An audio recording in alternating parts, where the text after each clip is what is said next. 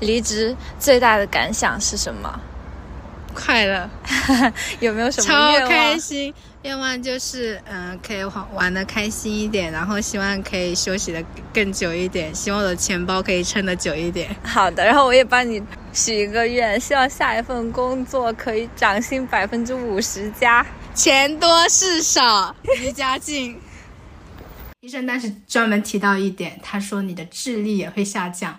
我当时听到这句话，我就非常的难难过。我当时在医生面前，我就直接哭了。我说我是靠脑力吃饭的，智力低下，那以后可怎么活？对于 PUA 的人，永远不要仁慈，一定要让他们也体验一下这是啥感觉。我每次都是干最脏最累的活，但是对应的汇报结果没有我之后，我其实慢慢就意识到，他对我也是一种变相的一种剥削，或者是一种 PUA。我们越去在意别人的眼光，就越容易被社会全方位的 PUA。因为只要你想要把自己安静一套规则，你就会发现规则数之不尽。送给你的歌哦。老子明天不上班，想咋懒我就咋懒。老子明天不上班，不用借客服装。老子明天不上班，可以活出一点真实。老子明天不上班，闹钟响也不用管。最烦每天清早八晨听到闹钟在那喊，睡都没有睡醒，老婆都是不的，人是木的。来到公交车站，人多的抱怨了就烦。Hello，大家好，在前途未知的职场轨道以外，寻找野路子的搞钱旷野，希望能陪每一个爱折腾的年轻人先搞到一百万。欢迎来到满地找钱。我是最近正在为晋升而发愁的依林妹妹。互联网的艰辛，大家相信懂的都懂。最近也是到了晋升季，我一时还没有相关的信息，所以非常的焦虑。最近我有一位朋友，也是跟我入职了相同长的时间段，然后在职场里面遭遇到了一些 PUA 或者是一些职场倦怠吧。最近打算离职，我就邀请他，我们针对互联网的焦虑以及互联网的发展前景，以及为什么要辞职等等一系列问题来展开讨论。现在欢迎嘉宾盼盼。Hello Hello，大家好，我是今天的嘉宾盼盼。就先介绍一下自己的情况，我是大概去年毕业的时候进入了互联网头部公司，然后在这家公司经历了就是从原先很憧憬、很热爱工作的一个人，到现在对工作满怀失望，然后决定跑路。啊、今天也会大家分享一下我一个心路历程。嗯，好呀好呀。其实我作为一个旁观者啊，我是能够感觉到你从去年作为一个校招生刚刚入职到现在的一个变化的。因为我们之前有做过 MBTI 测试嘛，然后我记得你是那个表演者人格，对但是 ESFP 哦，对 ESFP，就是你总是能够给人带来一种非常欢欣，然后很有生命力的感觉。但是在你在大厂工作一年左右，你就整个人会稍微 gloomy 一些了，就更加忧郁了。对，因为 ESFP 它有个特征，就是它很容易共情别人，并且被外部的环境影响。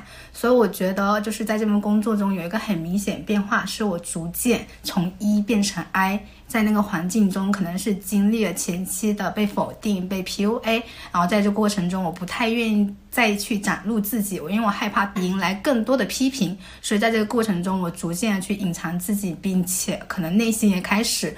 啊，失去了一开始那种信心，所以就最后我在公司就变成一个每天自己吃饭，然后也不愿意跟同事打交道的一个 I 人。哦，明白明白。其实我这一点跟你蛮像的，因为我也是 E 某 FP，我是 ENFP，本来应该是快乐小狗，但也是在工作之后就遇到了一些呃比较浅度的 PUA，就让我变得更 I 了。然后我就会有一个固定的饭搭子，但如果他不在的话，我通常也会一个人吃饭，就感觉整个人会更加的向内一些。对，所以在职场里面找到一个搭子，搭子真的很重要。我最后悔就是没有一开始没有去发展就是特定的搭子，因为一开始我认为我是一个超级外向的人，我跟谁都能合得来。但是 经历了一年的职场生活以后，会发现就是确实不是每个人都合得来。嗯，对对对对对。哎，那我们要不要来分享一下我们各自被 PUA 的经历吧？可以可以，那要不你先来，感觉你更有发言权。嗯。嗯，其实我在这份工作最呃主要被两个人 PUA 吧，一个是我的上级，一个是我的同级同事。嗯，然后我的上级他的一个 PUA 套路是这样子，他一开始会先用说啊、我很看重你，我想要培养你，所以我会用比较严格的要求要求你。一开始先给我一个啊、信息，或者先给我画一个饼。然后在这个过程中，就是会用一个很高的要求来对待我。一旦我满足不到他的要求的时候，他就会开始否定我、批评我，甚至有些时候会出言不逊的，啊、类似于有一些啊、语言攻击吧。其实一开始我刚进职场的时候，我是很有信心的，因为刚进职场的时候，我们有一个校招生的一个比赛，在那个比赛中我是得到第一名的成绩，然后并且在那个比赛中，我自己也是担任一个队长的一个角色，所以我觉得在校招生里面，我的能力是排的比较前的。但是在这份工作中呢，我就逐渐被打击，打击到我认为好像我真的很差劲，我好像真的配不上这份工作。嗯，所以就到中间有一段自己不是太愿意跟同事交流，然后也每天回家就以泪洗面，但是又每天在苦苦的挣扎。经历了这个阶段之后，后面就进入了一种很平静的阶段。哎，那你记不记得，就是你刚刚有说他们会进行一个横向或者纵向的一个比较嘛？会在你达不到他内心要求的时候，给你一个言语上的攻击。你有没有最深刻，就是哪句话真正的刺痛了你，让你觉得啊，我要哭，我我受不了了那种感觉？他说过最狠的一句话是：“你怎么这么蠢？”啊，这个真的很过分。对，并且我记得最严重是骂的最狠的是在疫情那个阶段，那个时候异地办公，大家都居家办公嘛。他跟我玩网的时候，他骂的特别狠，他说这个东西你怎么可以做成这样子？他说我跟你说过很多遍要做成那个样子，你为什么没有达到？你为什么？为什么？为什么？为什么？他每次总是会抛出一百个为什么？为什么？为什么？在那种情况下，你就发现你很难反驳。因为，因为他就并不是说哦，我觉得你这样子做的不好，你其实应该怎么样怎么样。他一开始先会把你就是通过一种质问的语气，双方处于一个高低位的位置，在那个状态下，你其实内心会很慌，所以在那个状态下，你很难理性的、很难平等的去跟他进行一些沟通。到最后的结局就是你可能不断的沉默，甚至你可能破防，他才会开始。啊、缓和缓和那个语气，再去给你提出对应的他觉得的一些建议。但是这个过程结束之后，但你心里会给你带来一些阴影，然后可能在后续的工作的时候，每当我遇到相同的场景的时候，我会先不自觉的害怕，因为比如说举个例子，每次周会他都会对我进行。一次这样子的批评，所以每当要周会的时候，那天晚上我就会睡不着觉。天呐，那真的是太痛苦了。啊，那我觉得这种它其实是一个策略型的 PUA，他们或许已经在职场上面有一套自己的法则了。就首先，他通过这种质疑的手段来让你明显的处于一个低位，让你不去思考他的问题为什么合理，而是因为他。问题中的隐形偏见，让自己开始产生自我怀疑，忍不住想要去解释，发现解释无门的时候，他在给你打一些感情牌啊，其实我都是为了你好，对开始给你一些解决方案，你最后就觉得，其实他虽然 PUA 了我，但是他是不是为了我好，希望我发展的更好呢？其实不是，他作为一个管理者，可能就是通过挑刺来给自己增加一些价值，不然他又不是干活的大头兵，他有什么作用所在？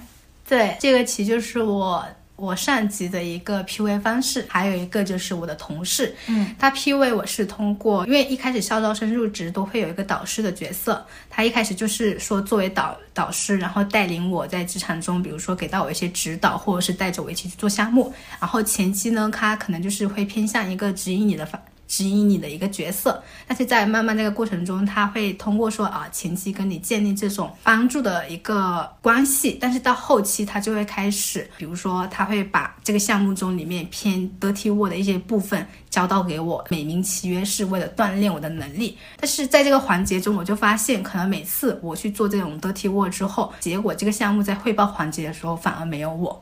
我每次都是干最脏最累的活，但是对应的汇报结果没有我。之后我其实慢慢就意识到，他对我也是一种变相的一种剥削，或者是一种 PUA。我就很想要去反抗，但是我发现可能是前期我给他建立了这种被剥削的一个模式，让他觉得我比较软骨头，比较好被欺负。所以后续每当我要反抗的时候，他其实就会用一些，比如说。把鸡毛当令箭的那种角色，他会说啊，那你拿着公司的工资，那你为什么不替公司干活？他说这本来就应该你的任务，就应该你来完成。甚至在我有一次忘记了配一个任务，我就下班了，他会在我下班之后发一个信息给我，他说啊，员工在下班之前应该完成自己手头上的任务，这是一个最基本的一个原则吧？说你为什么没有没有做到？他会用这种站在公司的角度来 来指责我，对对对对。那我觉得真的非常过分。我记得你在走之前对他的这种行为进行了一个公开大字报。你当时是不是说不要拿这鸡毛当令箭？我的工工资是老板给我发的，不是你给我发的。谢谢。对 对对，当时其实就是在我还好没有在大群里面说，我是在小群里说。说的一个前提也是因为他在工位上朝着我发火。所以我就忍不了了，所以我就在有老板的那个小群里面这么说他，老板也出来当好人，嗯，是出来安抚我们两个人，嗯，但是最后我还是把他微信给删了，真爽，就是这种人一秒钟都不要让他在自己的微信列表里面多待。对，而且我后面意识到，其实呢，一个人如果说他在同事同事的圈子里面表现出对你的一些批评或者是这种。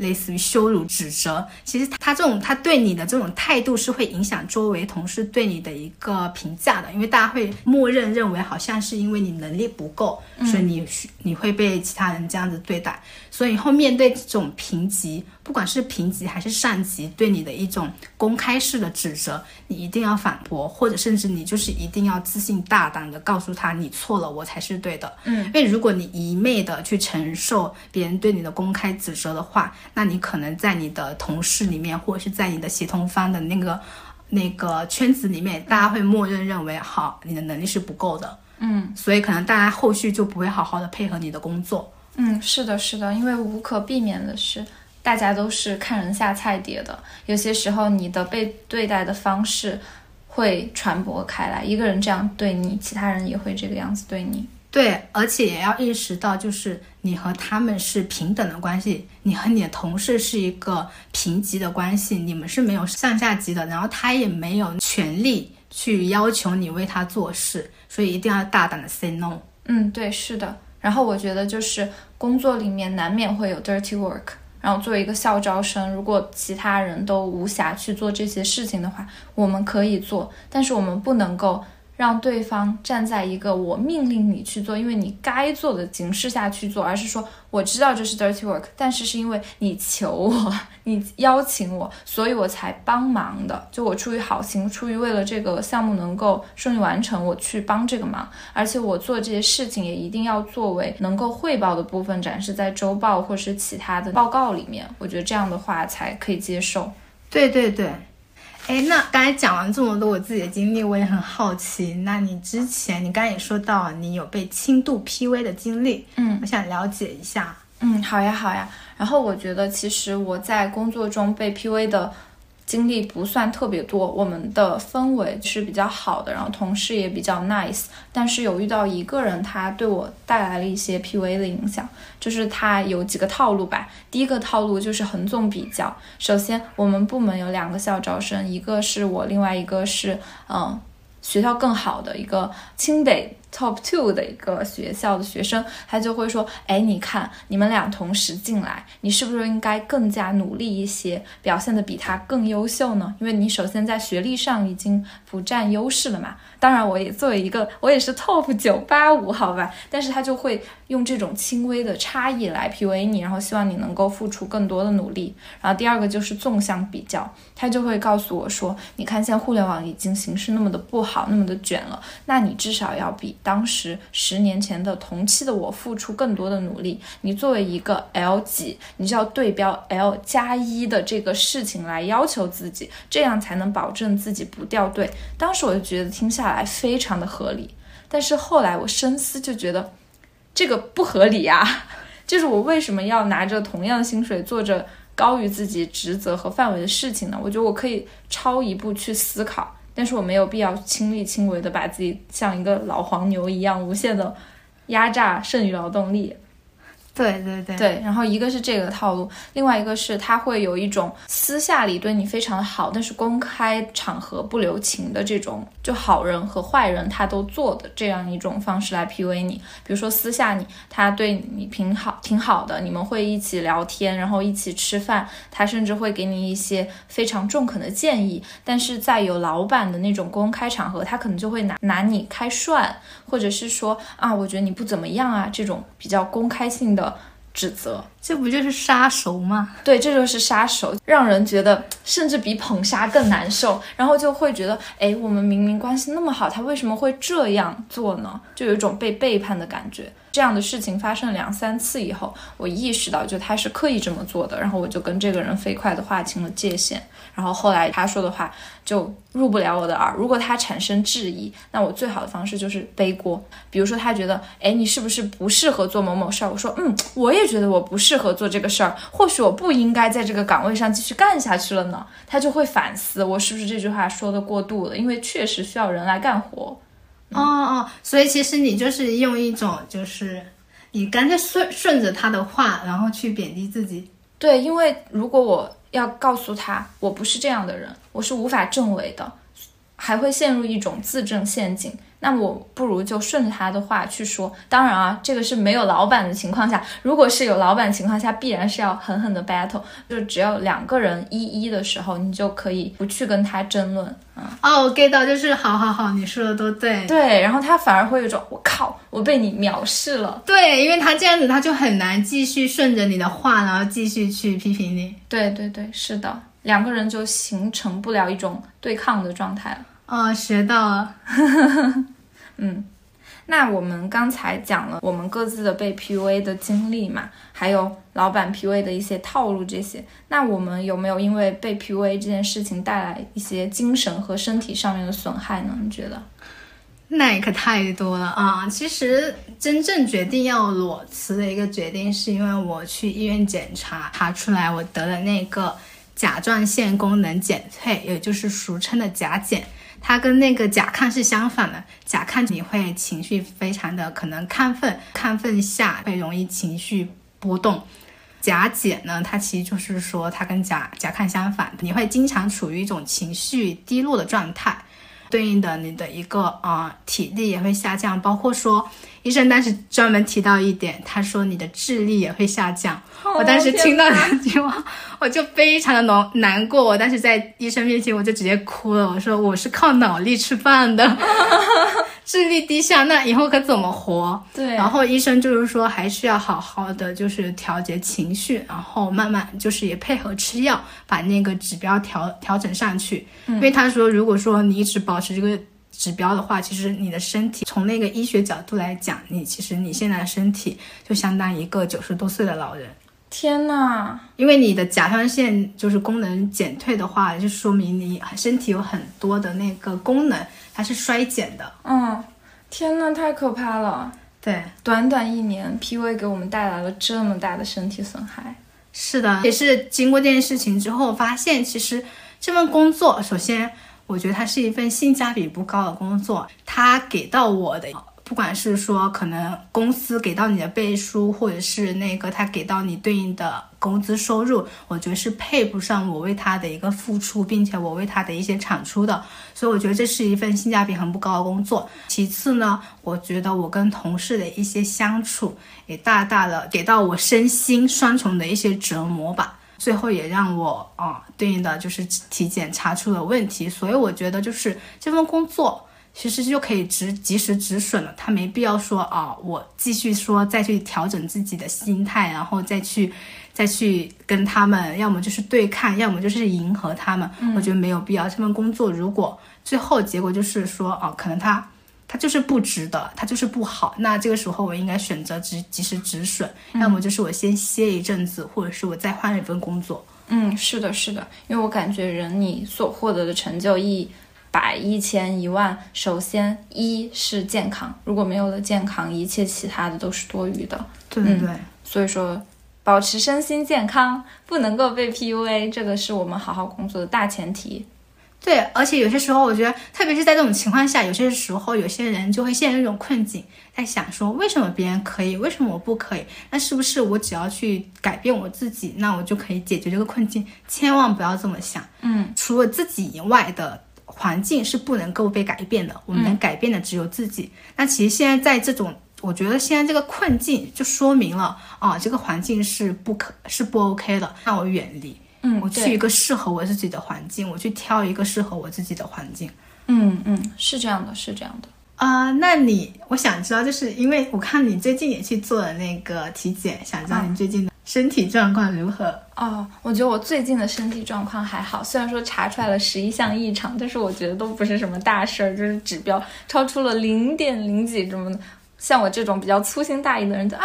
那平时要好好休息啊，可能是不是前一晚没睡好之类的。我当时被 PUA 的那一段时间是确实有过一些身心上面的损害的。就首先我晚上不是特别容易睡得着觉，我可能会失眠，失眠到一两点钟。就我想刻意的让自己睡着，也没有办法做到。然后第二个的话，我可能会身体上面也有一些，比如说有些时候头就出现一种脑雾的状态，我不知道跟阳有没有关系，就是我会有一种我的脑子这一块仿佛是不存在，我感觉这一段很中空的感觉。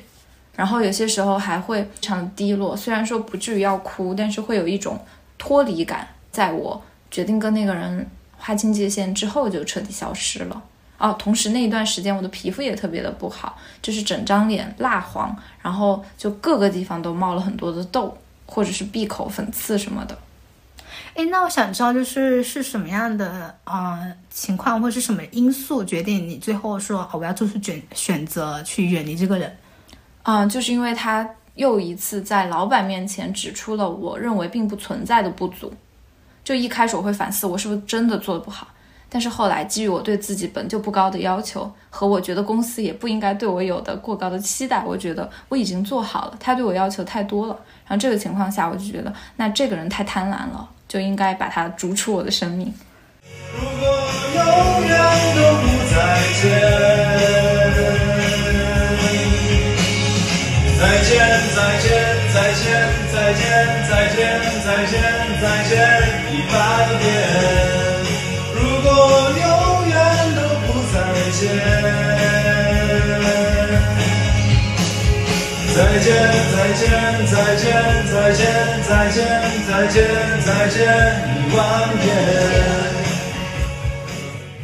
然后说到这个，其实我就想起之前很火那个《黑暗荣耀》颜真，我其实也是慢慢意识到，其实很多时候。我不知道是不是因为国内的教育影响我们，其实可能说做一件事情做的不好，首先要去反思自己。但其实我觉得不是，不是这样子。我们应该学习颜真那种发疯思维，所有的事情都是别人的错。我之所以会这样子，都是别人的错。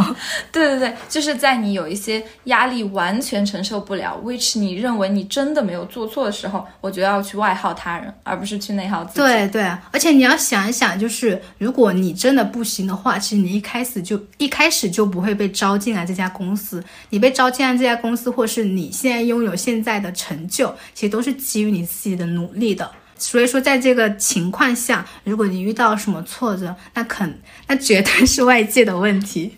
嗯，对，是的。那我们刚才说了那么多工作不好的地方，我觉得我们也可以试图更加客观的来描述一下工作这件事情，它对于我们的意义来说是什么呢？你觉得？嗯，我觉得可以主要分两大块吧，一个就是物质层面上的，比如说他给到你一定的收入，对应的，我觉得吧，可能一开始进入大厂也有一个很重要原因，就是我需要借着大厂的一一些背书去认识一些同样优秀的人。大厂就有点像是说我们高考考上一个好的大学，嗯，你可以借着这个背书去认认识到一些同样优秀的人，因为他已经帮你做了一道筛选。嗯，我觉得这是第一部分，我觉得是偏物质层面的。然后第二部分，我觉得是偏个人层层面的。呃，包括说在这份工作中，你很实际感受到自己能力的提升，自己一些技能或者自己思维模式的一些改变吧。我觉得工作中有些时候其实也能得到一些很切实的成就感，比如说当你的项目可能经过你个人的努力。最后，他取得一个好的成果，包括说，可能他上线了之后，他能实际的去解决一些人的一些痛点，解决一些人的困难，我觉得这个也能带来很高的成就感。嗯嗯，是的，是的。我很好奇啊，依林，那你觉得工作的意义是什么呢？嗯，我觉得。正如你刚才所说嘛，就一个非常重要的意义就是能够赚钱，让我们活得比较好。然后第二个是能够有一个社会身份，相当于大家能够通过你的这个大厂 title，或者是通过你的具体的职业去对你有一个粗浅的判断，然后你去跟别人打交道的时候就没有那么多的解释的成本。然后第三个对我来说的话，我觉得工作是一个。跟世界交互的方式，因为工作它有非常不同的形态，有些人要去做交流更多的，有些人要做研究更多的，就是我觉得这个是我们去观察世界，然后跟世界交锋的一个非常重要的形式。然后第四个的话，我觉得就是人生如果光光是输入的话，还是比较单薄的。就是非常的单向，我们就像作为世界的一个受体，在被动的接受东西。但是工作它其实是一个非常重要的输出的途径，我们可以从输出反馈中不断的去完善自我，或者是获得一些对自己更加完整的一个认知。对我来说，就是工作意义大概有这些吧。哦，我觉得你刚才其实就是把我的话很好的组织了一遍。嗯，对我还新补充了两个不同的角度呢。可 以可以，但是我也觉得这些都是硬上价值的部分。也有一些书会写工作意义是什么，工作就是没有意义，狗屁工作。以前有看一本书，里面就说现在的人工作都非常的忙，我们开始去吃白人饭，或者说我们就没有时间去运动，通勤就要打车呀、点外卖之类的。然后其实。打车、点外卖，这些都是衍生出来的狗屁工作。而这些狗屁工作的产生，是因为我们的工作本身也是狗屁工作，让这个世界不断的在加速中滋生更多的狗屁工作。当然，我觉得还是要乐观一点。刚才所说的四个意义，是我支撑着自己好好工作的一个重要原因。要给你刚才这段话上一个价值，应该是说我们的工种不断的细分了。嗯嗯，对对对，是这样。然后其实我感觉，其实我们说起工作，我们大部分时间是觉得是很痛苦的。嗯，但仔细回想，觉得在工作中其实也也有一些就是很比较开心的那种瞬间。嗯，比如说呢，我其实有些时候我就会在周一到周五中间会给自己选一段，比如说周中的周三作为一个中转点，那个中转点的时间其实就会给自己设一个 放松时刻，比如说可以给自己定一个会议室，在会议室里面去做自己想做的事情，嗯，或者是说在那个时刻就会去楼下溜风，去那个便利店去买几张刮刮刮刮乐去抽。那你是中过多少钱？啊，我之前就是买了四十块钱，然后中了四十块钱。哦，可以可以可以，至少收支平衡了嘛。对对对，嗯。相当于在忙碌的一周里面给自己搞一个 gap day，就可能 gap year 太奢侈了，但是给我们搞个 gap day 还是可以的。我也会这样，我跟我的同事会在周三的下午就早一点下班，可能六点多一到时间，我们就马上拎包就走人，可能去看一场电影啊，或者是去打卡一家网红餐厅之类的，就会有非常强的幸福感。嗯，对对，而且我觉得有些时候工作日早点下班，然后去吃顿饭，跟朋友去吃顿饭，或者去唱个歌，我会觉得非常开心。嗯，对，哎，那你能不能就是说一下自己大概有哪些缓解工作压力的小窍门、小方法呢？嗯。第一个会选择说跟朋友倾诉，就跟朋友讲一下最近自己的压力，在朋友这个过程中会给到我情绪上的安抚，以及给到我一些建议，我觉得这是缓解压力一个办法。还有一个方方式就是可能找到自己感兴趣、生活中感兴趣的事情去做，去转移自己的一个注意力。第三个，我觉得其实还是需要从根本去解决问题，比如说自己在工作中的一个压力来源是什么。去正视这个问题，以及说看能不能通过寻求别人的帮助，或者是说自己去转化一种工作模式去解决这个问题。嗯嗯，明白了。其实我有很多减轻工作压力的方法嘛。首先，我觉得我们要学会给自己制造一些幸福的碎片。我们不能够一直坐在那儿，一坐就是八九个小时。中午的话，我会稍微把工作手机放开。隔离这些声音，自己去看看书啊，或者是吃个饭，听一期播客什么的。有些时候我站起来上个厕所的时候，我也不会去带工作手机。这样的话，我就会自己在路上就冥想一段时间。第二个我非常推荐的减轻工作压力的方法是做饭。最近觉得做饭真的是太享受了，它是一种最低成本的创作，你投入一些食材就能够得到非常完美的菜肴，别人把它吃完之后，心里面的成就感也很多。就比如说我在那儿剁馅或者是包饺子，就一种哒哒哒哒哒哒哒，压力嘶嘶嘶嘶嘶嘶嘶嘶嘶这种感觉，我觉得非常的爽。嗯，那第三个就是我觉得如果能够有条件养一只自己的小猫，或者是。撸一下别人的小猫的话，真的非常的减压。看着它们躺在那里，然后摸摸它们的肚皮。哎，那我们刚才就讲了一系列去除打工压力的方法嘛。针对我们一开始的话题的方法论呢，就一开始我们讲到了我们被 PUA 嘛，就可能大多数职场人都会或多或少的经历这种事情。那么我们应该要怎么样去防止 PUA 呢？有没有什么方法？其实这件事情我自己也想了很久。就如果说我们去到一个新的环境，其实可以尝试着去先建立一种自己的一个人设，自己是一个比较内内核强大，然后并且你是一个比较强势的人。因为我觉得只有你表现出来你 ego 很强，并且你其实是一个很强势，嗯，并不是说不听取别人的建议，是说你自己啊比较坚持。自我的话，那我觉得别人相应来说，他会觉得其实你是很难被说服，你是很难被洗脑的，所以可能对应来说，他其实就不会想要从你身上去。进行一些 P A P V 的手段，或许他很难 P V 成功你。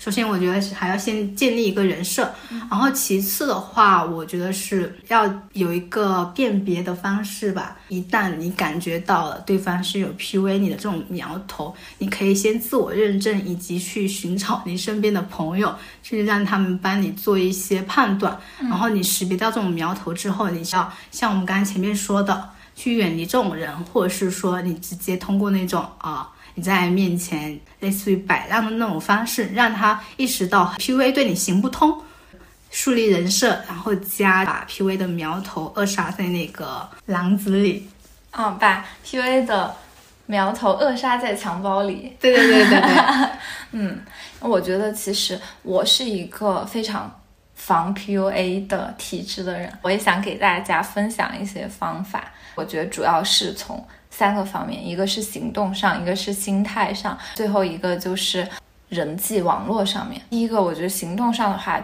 你首先要多去听身边哪些人给你负反馈，因为有一些人他们或许就是下意识经受着挫折教育长大的，然后也习惯了，比如说他给你交代一个事情，你过段时间没有做，其实这件事情不是很重要，但是重提的时候，他或许会说，哎，你怎么这个都忘了？他可能是下意识的就这样做，然后你的行动上就告诉他这很正常啊，你不是也这样吗？一意识到了这种别人的 PUA 的行为模式，你行动上直接就去反击，或者是他给你一些负评的时候，你就也从他身上找茬吧。我觉得大概是这样。第二个就是要学会拒绝，就如果他给你塞了一些你觉得会让你身心产生不适的事情，不是说你一定就。不去做，因为职场上并不是对于每一件事情都有选择权嘛。但是你做的时候，你可以逼逼赖赖着做，你可以让他知道我是不愿意的，我是为了你在做牺牲的，我不是就应该做事情的。你要让他随时随地的去意识到，同时你也可以去选择先拒绝。哦，不好意思，我没有空，我现在手头上有一些别的事情。然后等过一段时间，你没有马上答应他。过一段时间之后，觉得这件事情其实是你的职责范围，或者是其实你应该做，才能够让整体利益更大的时候，这个你说，嗯，我想了一下，其实这件事情我可以去做。那么你需要的时间节点是什么时候呢？然后让他矫正了一下自己的态度之后，你再把这件事情给包揽过来。这是行动上。然后第二个的话，我觉得在心态上也是每天给自己做一些普信的言论，我最好，我最棒，我值得。然后你要对自我洗脑，你要在这样的心态上，你去遇到一些恶评，可能就不会去让自己产生自我怀疑的感受。然后第三个就是像刚刚你说的，就人际上面，你一旦有了一些让自己不舒服的话。你偶尔也可以把自己的朋友当一下情绪垃圾桶，啊，我操，这件事情我做不来啊，我好烦啊，某某某同事真的好烦，吐槽一下，很多事情就过去了，就不要所有事情都自己扛。嗯对，我觉得你分享的诀窍很有用哎。对，其实我刚刚说到一个先拒绝再做，也是一个 PUA 的技巧，推拉。哦，嗯，对，就既然他都 PUA 你了，那你也不妨也回敬他一下。对，或者是比如说他在公开场合打击你，你就也可以捧杀一下他，说啊，就哪像你呢，就就就把他捧得特别特别高。之后他总会遇到一些挫折，这个时候不就杀了吗？对于 PUA 的人，永远不要仁慈，一定要让他们也体验一下这是啥感觉。哎，说到这个呢，我很好奇，比如说他在公开场合说啊，你这里做的不好，那里做的不好，那种情况下，你要怎么进行一个反击？可能我不会急着去当时去反击，但是我会有一种，嗯，你为什么这么想？我很诧异。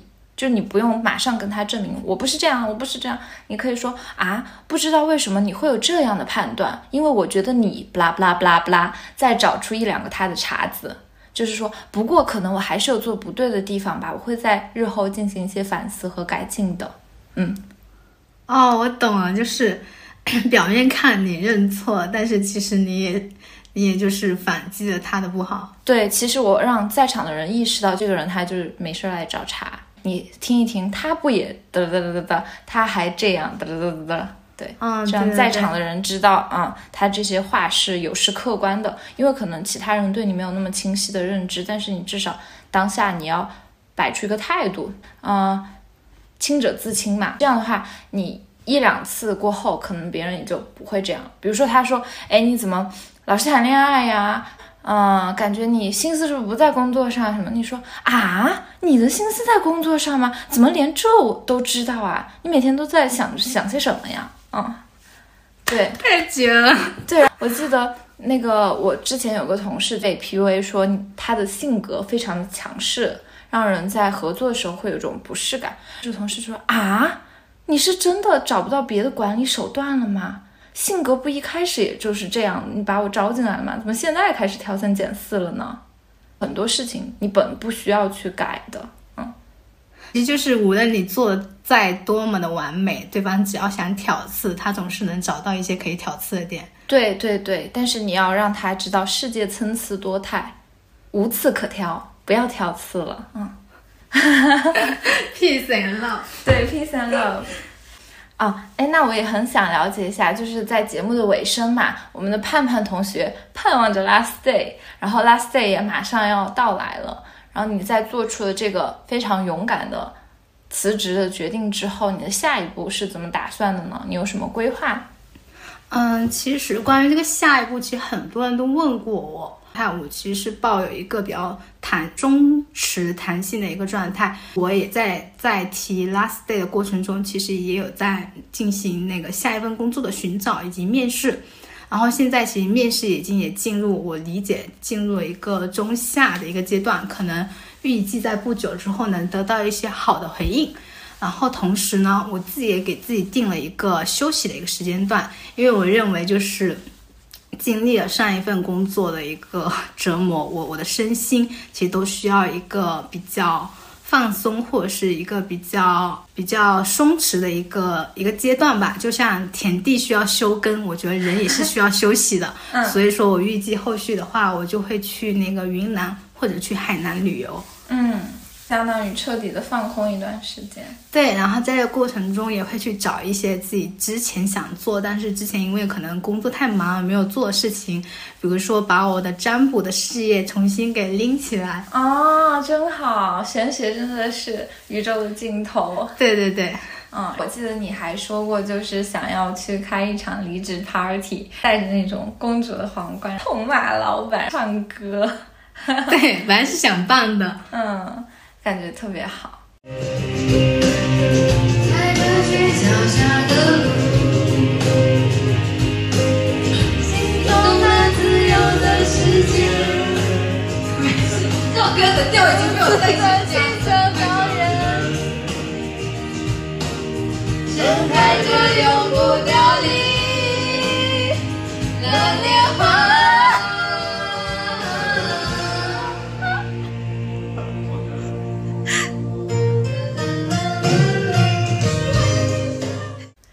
我以后离职的话，可能也想就是好好的放空一下，给自己休个更吧。对，因为我需要，我觉得吧，这个事情是一件需要庆幸的事情，并且它其实也是一件好事。就往往大家在做出裸辞这个决定的时候，大家总是会觉得害怕，一方面怕自己裸辞之后找不到啊比较好的工作，一方面其实就是怕别人会用异样的眼光去对待你。比如说你裸辞的阶，就是你 gap 的阶段，你其实是一个失业状态嘛，嗯，可能这个社会。它就是不太鼓励大家去失业的，嗯所以大家会害怕这种异样的眼光。但是我个人是觉得，就是 一旦你决定啊，你已经在这份工作中，你已经遇到特别不好的事情，然后这个时候可能你真的是需要通过去裸辞，给到自己一个休息的阶段，然后你需要养精蓄锐之后才重新出发。我觉得你如果明确这件事情是对的话，那就勇敢去做，不要去惧怕别人的眼光。嗯，对我们越去在意别人的眼光，就越容易被社会全方位的 PUA。因为只要你想要把自己安进一套规则，你就会发现规则数之不尽。天大地大，自己为大，只要自己开心、自己健康，比什么别的都重要。对，然后最后还有一个小小的建议，就是裸辞呢，我觉得还是前提还是要建立在你有一定的那个现金流的情况下。嗯，对，所以说，想裸辞的朋友们，请现在早早的开始存存钱。然后拒绝消费主义。嗯，是的，是的。然后也友情提示，就我们的盼盼同学，并不是说身无分文就选择了裸辞，而是说至少攒够了一定的工作经历，存了至少能够应付一年以上开销的这个金额，才选择做下来这个决定。对，要给自己准备相应的后路，因为如果你如果你没有后路的话，你后续期就会陷入一种更焦虑的状态。嗯，对对对，我们要为自己的任性买单。对，好，那我们今天的节目就到这里啦。希望大家都能够拥有一个健康、自信的心理状态，希望能够防止被 PUA，也希望大家工作顺利，天天开心。拜拜。拜拜。